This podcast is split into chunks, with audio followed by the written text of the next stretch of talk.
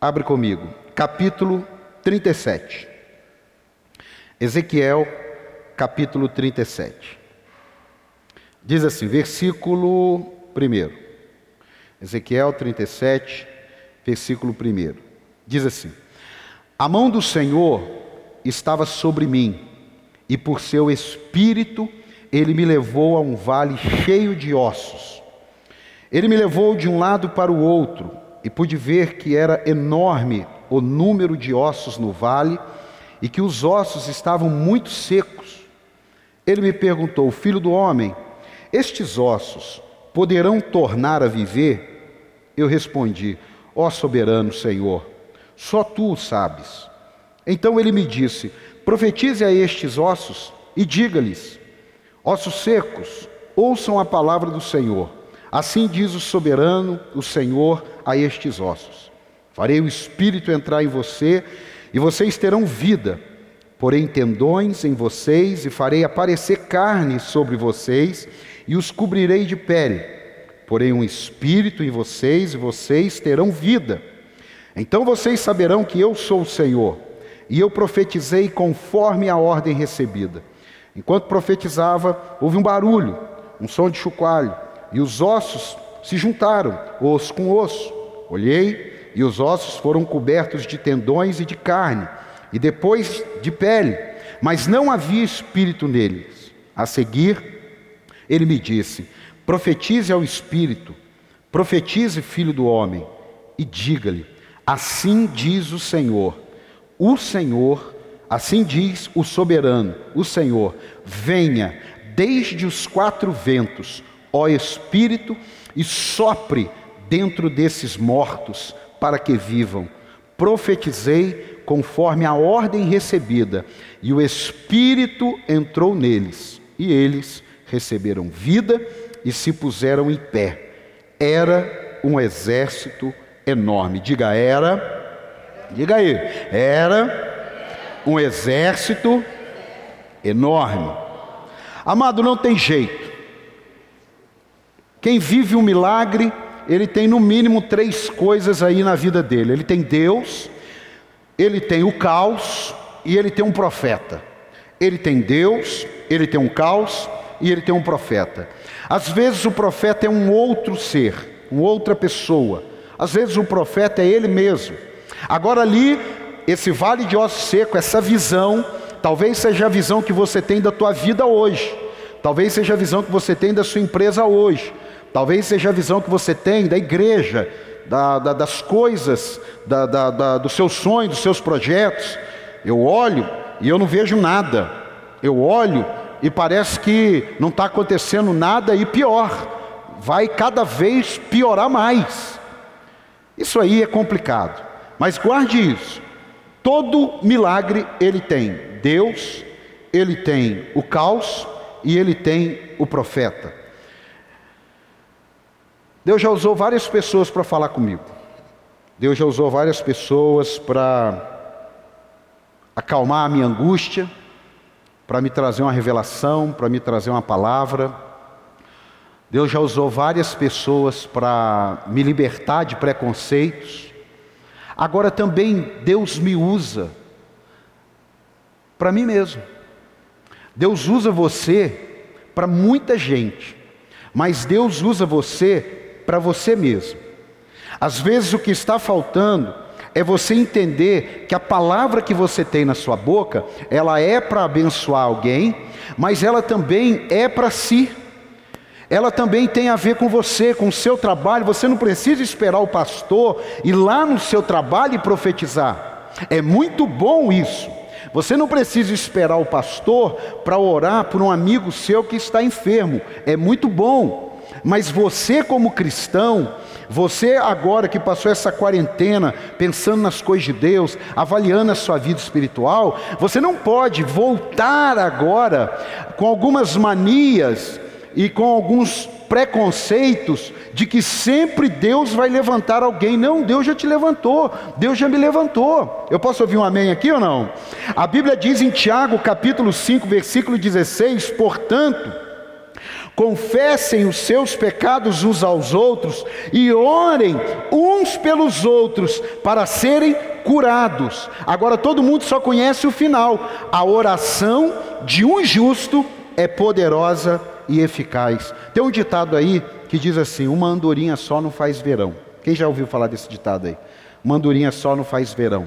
Amado, esse ditado ele serve para as andorinhas e para o verão, mas para o reino de Deus esse ditado não serve, porque a Bíblia está dizendo que a oração de um justo, isso significa que a sua oração, mesmo que seja sozinho na sua casa, mesmo que seja sozinho na sua empresa, que ninguém sirva a Deus, lá na sua faculdade, mesmo que nenhum dos seus amigos alunos sirvam a Deus, você é esse profeta que no meio do caos vai liberar uma palavra e vai trazer vida. Eu posso ouvir um amém aqui ou não? Tem alguém para dar um glória aqui ou não? Será que tem alguém vivo aqui ou não?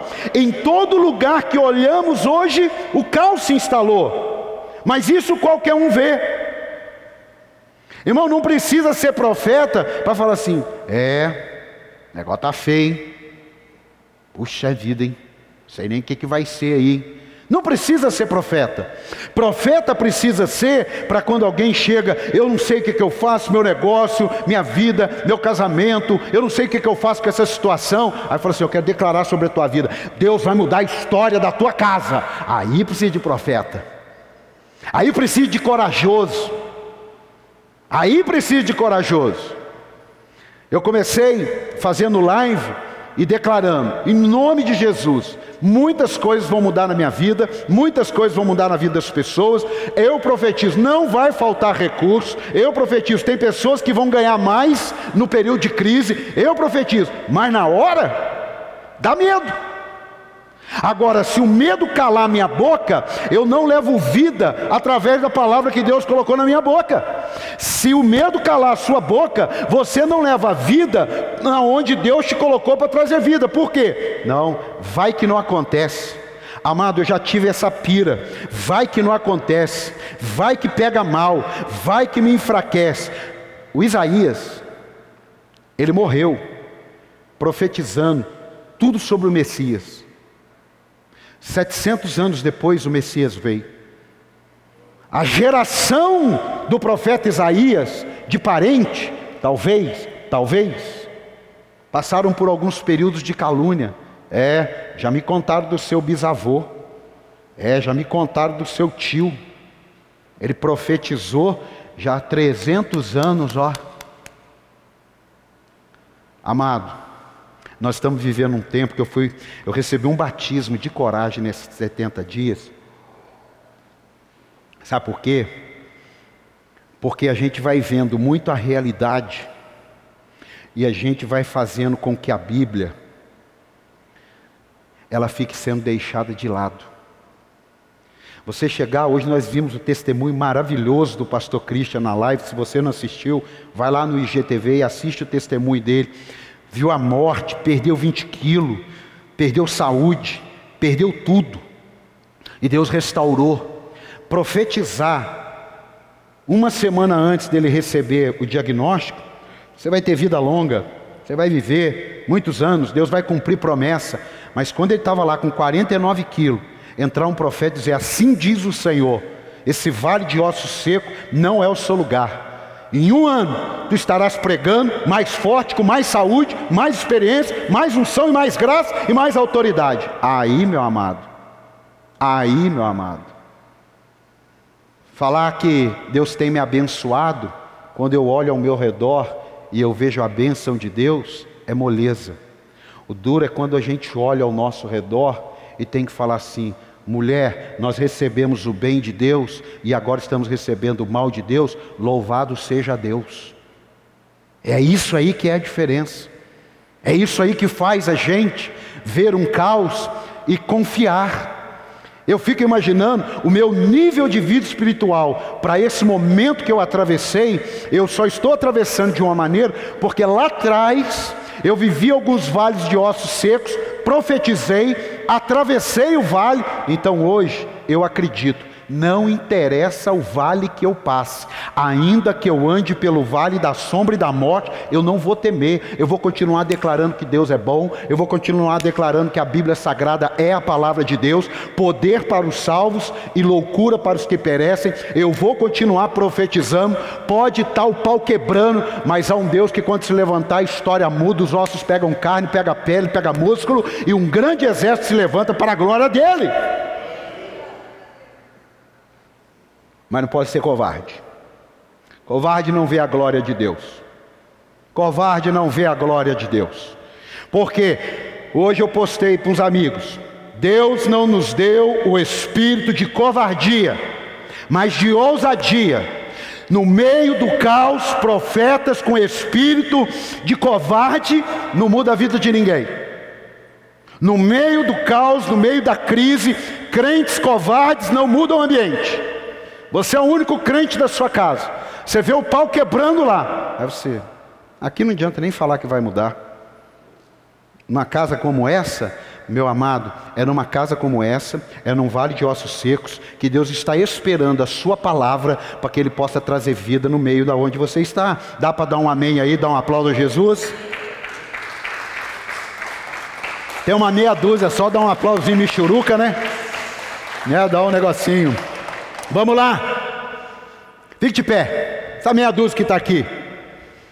Feche seus olhos. Você que está aí na sua casa. Feche seus olhos. Pensa um vale de ossos seco na sua vida. Pensa aí. Pensa aí.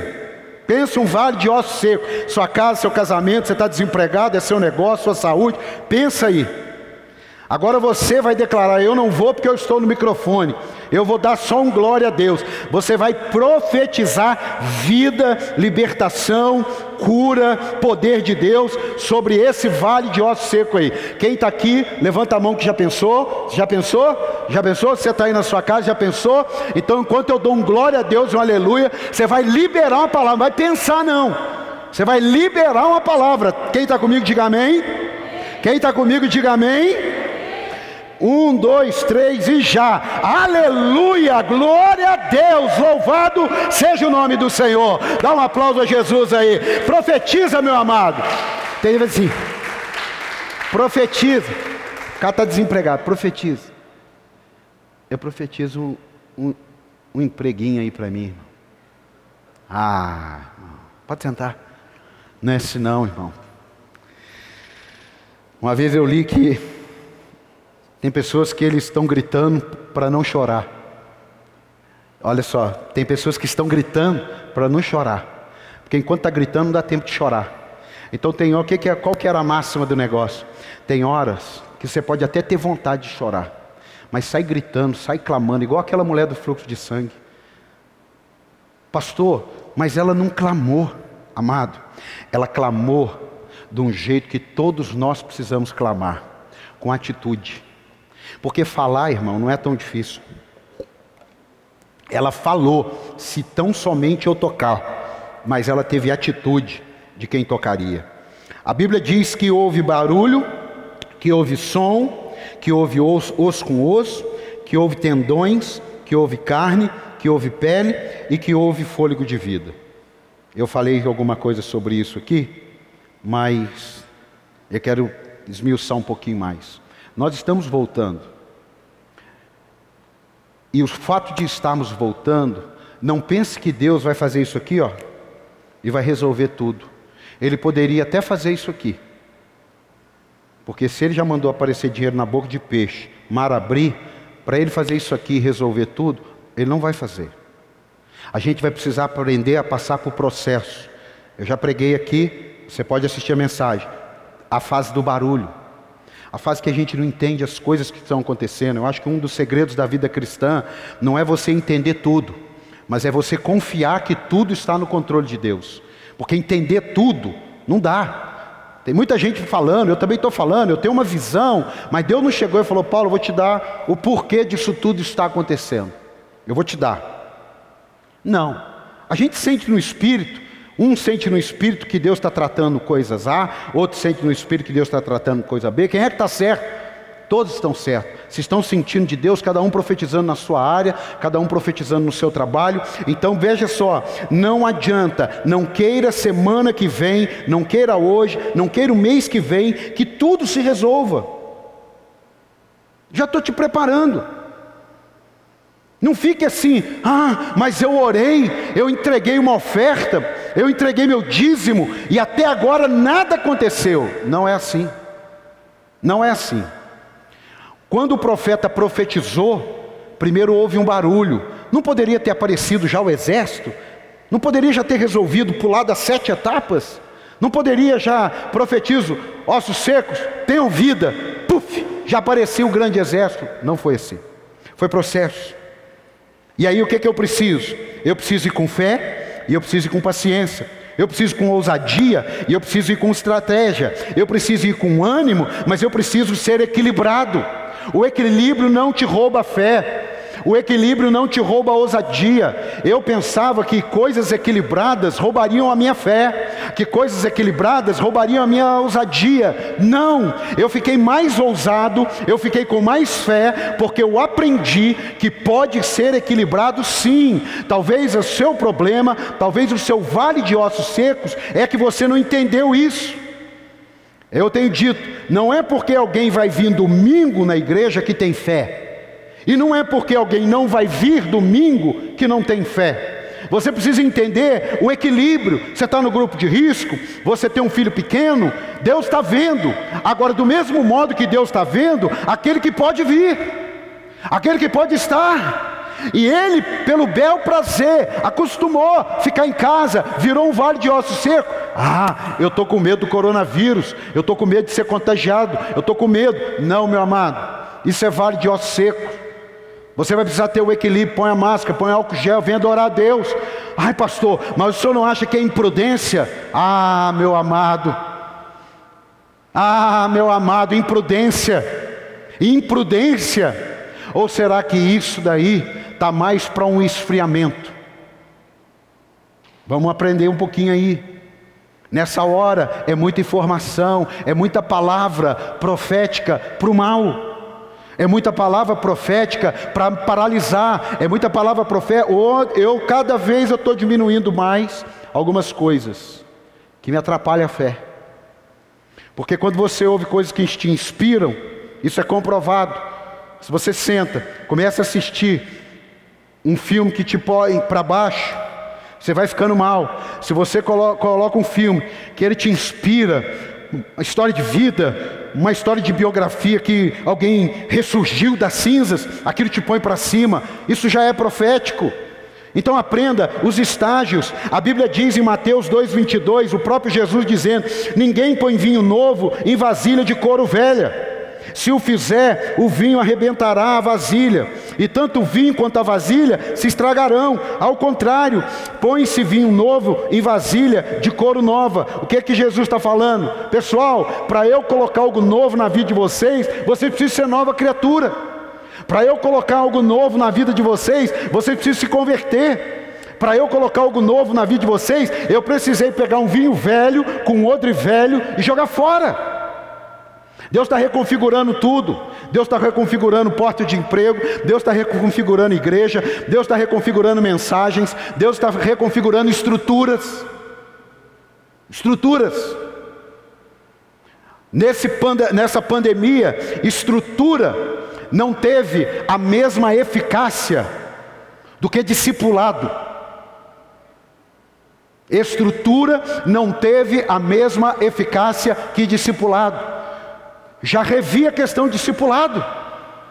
Você vai precisar rever essa vida de cristão que entra e sai da igreja, não profetiza na vida de ninguém, não cuida na vida de ninguém, não faz nada, não é não cuidar da vida negativa, não. É cuidar, é evangelizar, é abrir um tempo seu para pregar o evangelho para alguém, para fazer alguma coisa. Tem muitos vales de ossos secos, e agora Deus está mostrando. Eu levei vocês para casa para vocês profetizarem e voltarem profetas de avivamento e não profetas de esfriamento.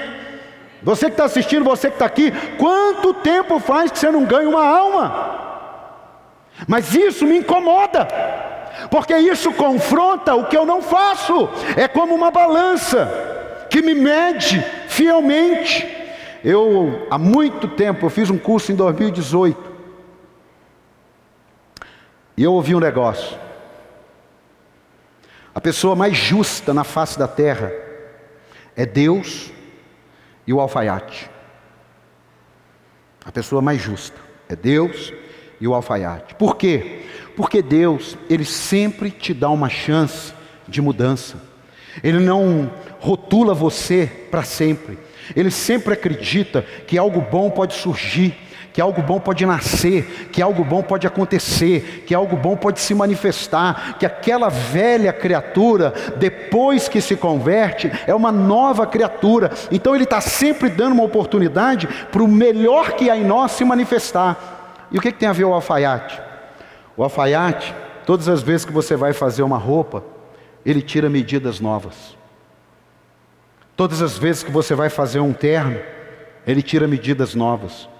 Talvez naquele momento você tenha engordado, talvez naquele momento você tenha emagrecido, mas todas as vezes que você vai no alfaiate, ele diz assim: preciso tirar medidas. Preciso tirar medidas. Não, não, mas eu estou do mesmo jeito. Não, eu preciso tirar as medidas. Seu braço pode até não ter é, é, alongado, mas ele pode ter afinado, ele pode ter engordado. Então, meu amado, tem coisas na minha e na sua vida que, se você esperar que alguém meça novamente você, você vai continuar um vale de ossos secos.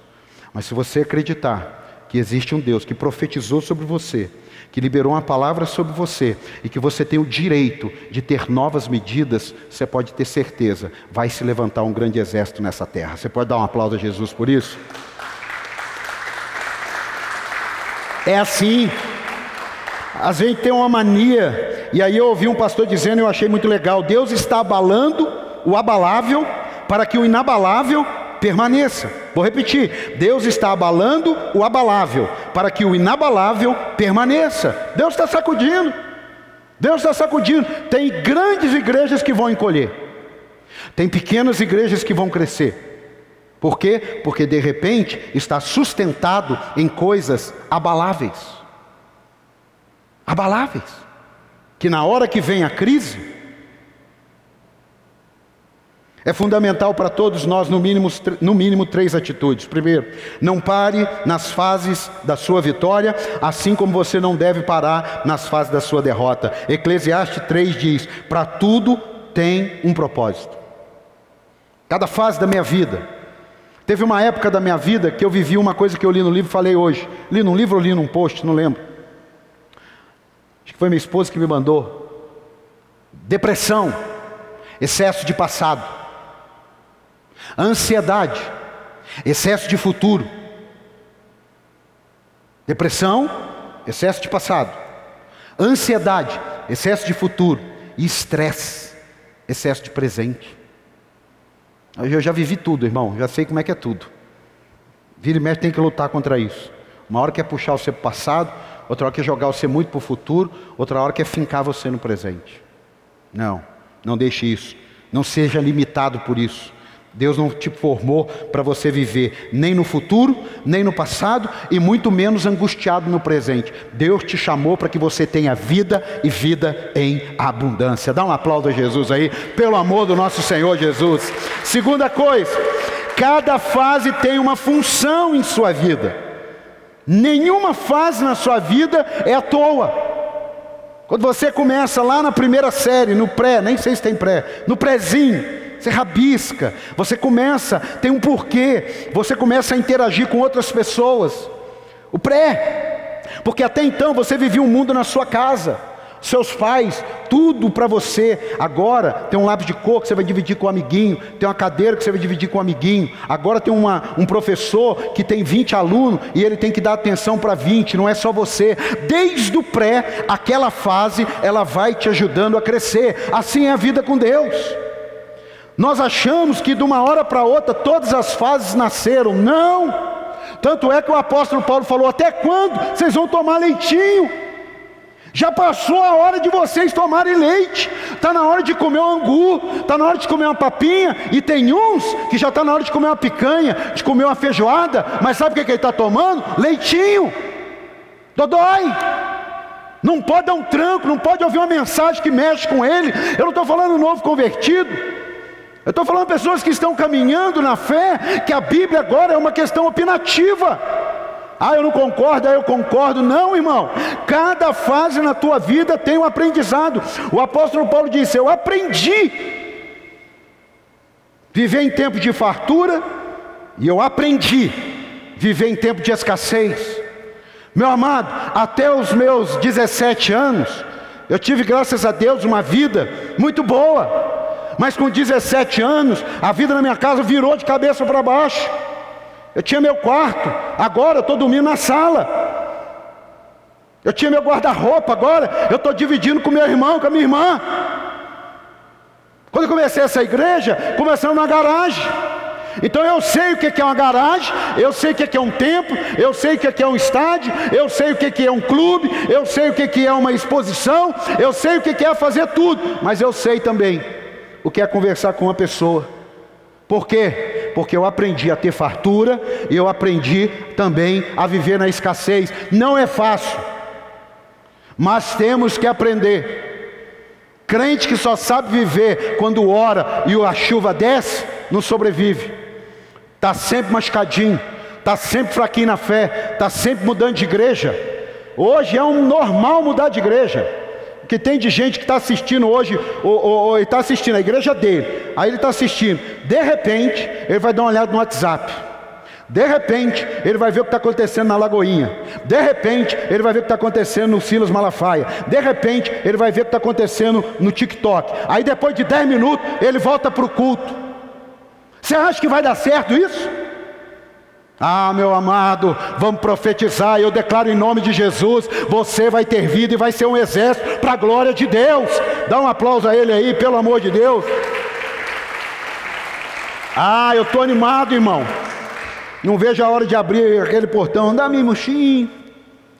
Chegava aqui meio. Ei, pastor, tá bem? Estou bem.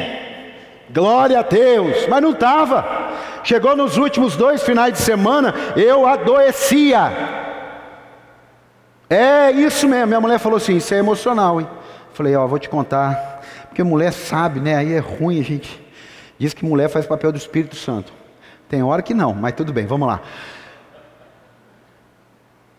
Acho que é emocional isso aí. Eu com uma dor de cabeça, corpo pesado. Mas falei: Não, tá tudo bem. Tá tudo bem. Hoje foi diferente. Hoje à tarde eu vindo para cá, falei, meu Deus, domingo vai abrir o portão, santa ceia, o pessoal vai vir ceiar, todo mundo de máscara, álcool gel, né? não está fora do, do, do, do, grupo de risco. Falei, meu Deus, está voltando a vida, tá, tá, tá, já saiu do barulho, já está tendo um som. Faz, faz, um som aí, faz um som aí. Ai, ai, como é bom. Dá um glória aí, dá um glória. Tira essa máscara um pouquinho, dá um grito aí. Glória a Deus! Ai, meu Deus, faz bem demais para o profeta, pelo amor de Deus. Jesus andou por um tempo com os discípulos, para depois os enviar sozinho. Tem fase. E ele falou: Aprendei de mim que sou manso e humilde de coração. Meu Deus. Terceiro, tudo precisa convergir para Deus. Você vê que teve pele, teve som, teve barulho, teve tudo, mas no final se Deus não sopra o fôlego, se o homem do barro tivesse lá, cabeça, cabelo, braço, olho, boca, língua, todos os órgãos. Esse dia estava vendo aí, Adão tinha umbigo ou não? Tem tanto. Olha o que a quarentena faz. Nego discutindo na internet se Adão tinha umbigo ou não. É, eu vi. Porque o umbigo é a conexão do, do feto com a mãe. E aí Adão não tinha. Eu falei, meu Deus do céu, irmão, volta aqui. Eu tenho. Eu tenho. Então, se tudo tivesse bonitinho ali, ó, e Deus não tivesse feito assim, ó, não tinha ninguém de nós. Aquele exército não foi só na visão do vale dos ossos secos. Aquele exército se levantou lá no pó, quando ele soprou. E hoje ele está soprando na minha, na sua vida, ele está soprando no Brasil. Você pode dar um aplauso a Jesus aí, você pode dar um glória a Deus aí, aleluia. Ele está soprando. E você tem que acreditar. Agora, não apenas acredite, mas esse fôlego de vida faz com que Deus seja primeiro na sua vida? Porque parece que isso aí é uma coisa da minha cabeça. Parece que é coisa da cabeça do pastor. Coloca Deus em primeiro lugar na sua vida.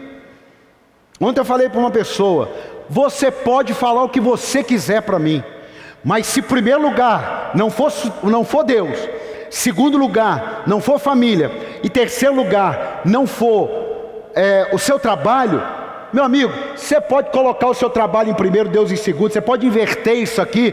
Não é a ordem dos tratores, não altera a terraplenagem, não é planagem. A terraplenagem altera sim. Quando fala de Deus, não está falando Deus, igreja, está falando princípios, valores, igreja, ministério, Deus primeiro lugar, dízimo, oferta. A igreja abençoada é essa, que mesmo com a igreja fechada, as pessoas trazem dízimo, trazem oferta, participam de desafio e para a glória de Deus, fechamos o mês e não estamos devendo nada. Dá mais um aplauso, Jesus. Isso é soprar no vale de osso seco. Eu tenho que testemunhar, ué, do mesmo jeito que eu testemunho, pessoal. Nós precisamos reforçar a oferta. Eu tenho que profetizar para você. Graças a Deus, entramos no mês de junho, mas não pode desanimar, não, viu?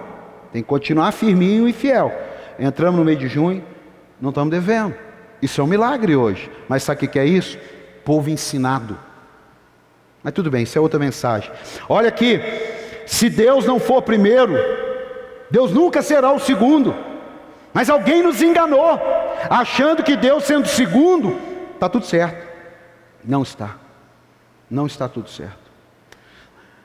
Precisamos voltar e colocar Deus em primeiro lugar. Precisamos voltar e revisar, amor. Nunca mais eu pergunto para você se nós vamos no culto.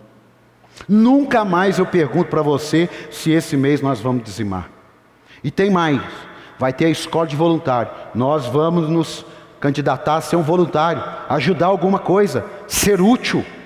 Ser útil. Eu não estou dizendo que quem não serve é inútil, mas eu estou dizendo por que não servir? Por que não contribuir? Ah, pastor, porque eu já decepcionei muito. Oh, meu amado. Igreja é um lugar onde a decepção faz parte.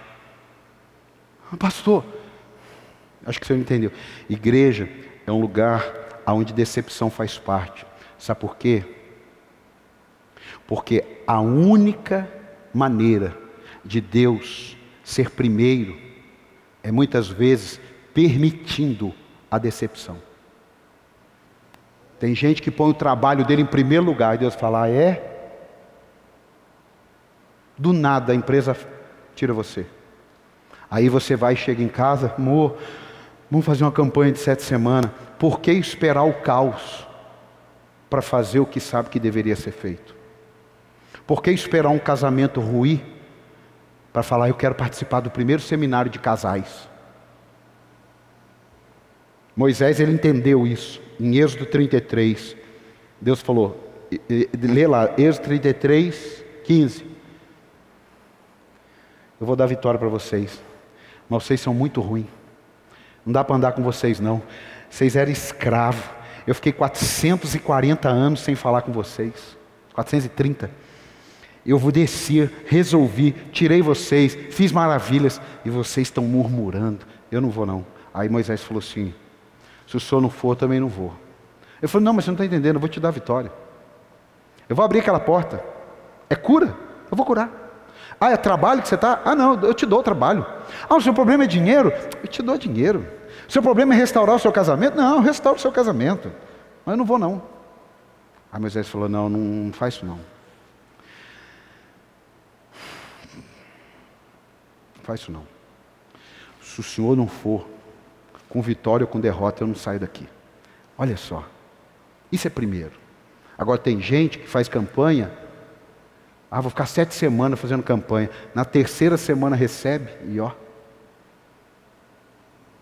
Quando Moisés valoriza a presença de Deus, a Bíblia diz que ele foi com ele. E aí Moisés é tão ousado que ele fala assim: Mas tem um detalhe, agora eu quero ver o Senhor.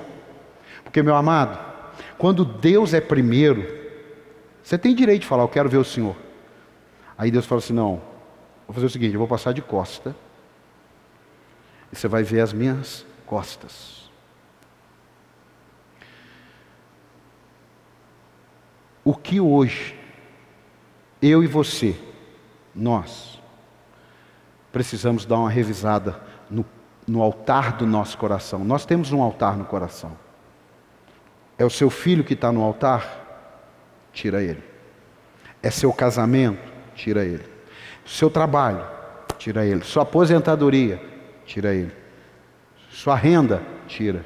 Coloca quem? Deus. Porque se Deus for o primeiro na sua vida, quando você fala para Ele, Senhor, eu quero ver a glória, pode ter certeza que a glória vai se manifestar em nome de Jesus. Dá um aplauso aí, pode ter certeza. Eu vou terminar aqui, ó. Seja forte para começar, seja forte para continuar e seja forte para terminar. Para começar, você não precisa de muita força, não, é, é, é animação. Para continuar, você vai precisar um pouco mais, mas para terminar, você vai precisar de tudo. Davi, em 1 Samuel 17, ele enfrenta o gigante Golias, ele derruba, mas ele não celebra. Ele vai lá e corta a cabeça do gigante. Tem gente que venceu parte do pecado. Tem gente que conseguiu parte da bênção. Tem gente que conseguiu parte da restauração. Tem gente que conseguiu parte da porta aberta. Deus não quer te dar parte. É por isso que você não deve confiar em partido. Porque já está dizendo. Está partido. Tem que confiar no inteiro. Deus nunca nos garantiu, Deus sempre nos garantiu que tudo vai passar. Quem crê que tudo passa? Tanto de bom quanto de ruim. Quem crê que tudo passa, diga amém. Você que está assistindo aí, você crê que tudo passa, diga amém. Não te ouvi, mas você falou amém. Mas Ele não nos garantiu que porque passou uma luta, não vai vir outra. Está entendendo ou não? Ele não nos garantiu. Passou uma luta, a qualquer momento pode vir. Avalie em Deus suas ações. Falar de Davi de novo. 1 Samuel capítulo 30. Saquearam a cidade de Ziclag, levaram seus bens, levaram seus filhos, levaram suas esposas e de todo o arraial. Qual é o pensamento comum? Eu vou atrás para resgatar. Esse é um pensamento comum. Eu sairia atrás para resgatar. Hoje não, porque eu aprendi. Mas se eu estivesse no lugar de Davi, eu ó, vou resgatar minha mulher, vou resgatar meus filhos, vou resgatar meus bens, vou resgatar é, minhas riquezas. Davi viu todo esse quadro e ele falou assim: Eu vou orar e vou perguntar para Deus: devemos perseguir o bando ou não? Meu Deus. É por isso que é um homem segundo o coração de Deus. Até o óbvio, ele foi orar. Eu não orava por óbvio. Eu vou repetir. Eu não orava pelo óbvio. Mas eu aprendi que até o que é óbvio, eu devo orar. Estava tudo pronto para nós alugarmos um grande salão aqui em São José. Estávamos orando. Quando tudo ficou pronto, tudo, contrato, dinheiro, tudo. A gente fez uma oração do óbvio, aqui nesse púlpito. Eu disse assim, pessoal, amanhã nós vamos assinar o contrato. Os três meses de calção, fiador, tudo lindo. Mas, vamos orar, porque o único que pode impedir esse negócio de dar certo é o Senhor. E vai que até agora ele deixou a gente ir, e agora ele está esperando uma oração. E nós oramos.